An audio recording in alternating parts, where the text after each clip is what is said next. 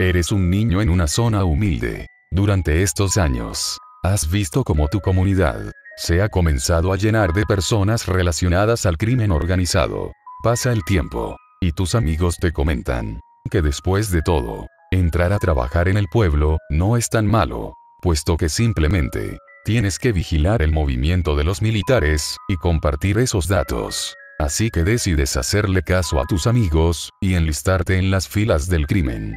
Pasan los días, y les han informado que un convoy militar pronto pasará por el pueblo, y que su deber será ubicar sus posiciones y mandarlas vía radio.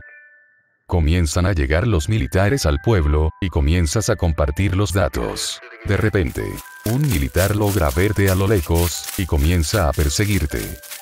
Intentas esconderte en un arbusto, pero escuchas que el militar está cerca. Ay, ay, ay. ¿Dónde estoy? ¿Qué es este lugar? Preguntas. De repente, te retiran la venda de tus ojos, y logras observar que te encuentras en un helicóptero. De repente el militar te toma por el cuello, y te susurra unas palabras. Querías ser un halcón, ¿verdad? Pues ahora, intenta volar.